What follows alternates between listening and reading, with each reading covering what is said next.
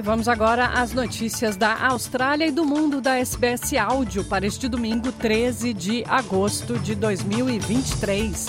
Na sua companhia, Luciana Fraguas.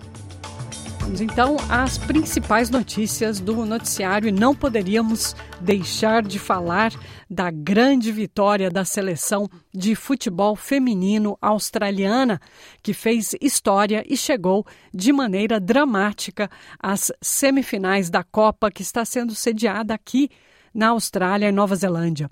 O jogo contra a França contou com a disputa de pênaltis mais longa da história da Copa, com as Matildas derrotando as francesas por 7 a 6. A jogadora australiana Courtney Vine acabou selando o último pênalti da vitória. Ela ficou sem palavras após a partida.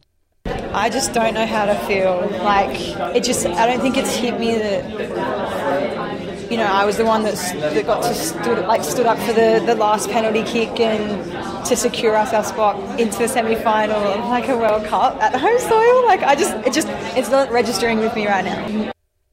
O jogo também quebrou recordes fora de campo, tornando-se o evento de TV mais visto na Austrália em mais de duas décadas. Mais de 4 milhões de pessoas assistiram ao jogo. A jogadora das Matildas, Emily Gelnick, disse que suas companheiras são capazes sim de vencer a Copa.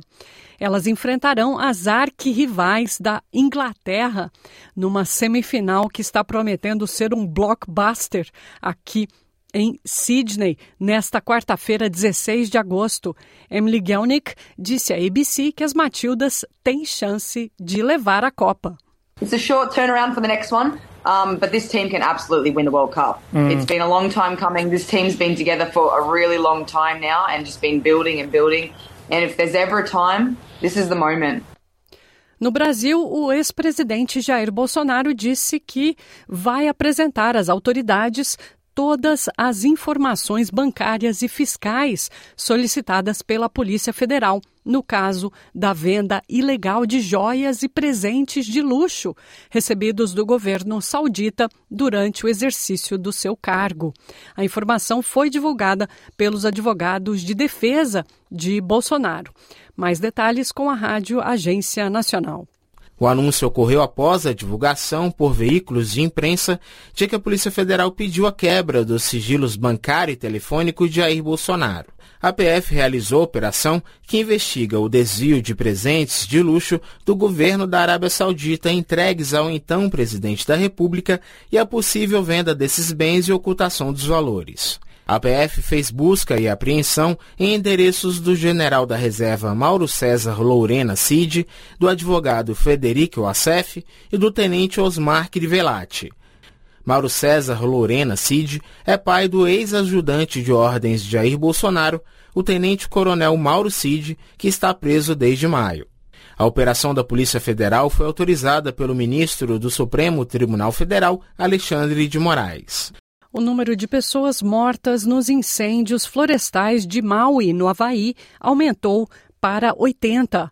O governador do Havaí, Josh Green, disse que os incêndios foram como uma bomba atômica em Maui. Right now, we're doing all that we can to support the families who have lost loved ones and to make sure everyone has health care and soon housing uh, because of the devastation. It is much like an atomic bomb hit uh, Lahaina, which is a part of Maui, leaving utter devastation. O polêmico plano do Japão de despejar resíduos de lixo nuclear tratado no Oceano Pacífico provocou protestos na Coreia do Sul. O Japão deve despejar a água contaminada da usina nuclear de Fukushima ainda este mês de agosto. Centenas de pessoas se manifestaram em Seul, dizendo temer que a vida marinha seja destruída e os frutos do mar contaminados.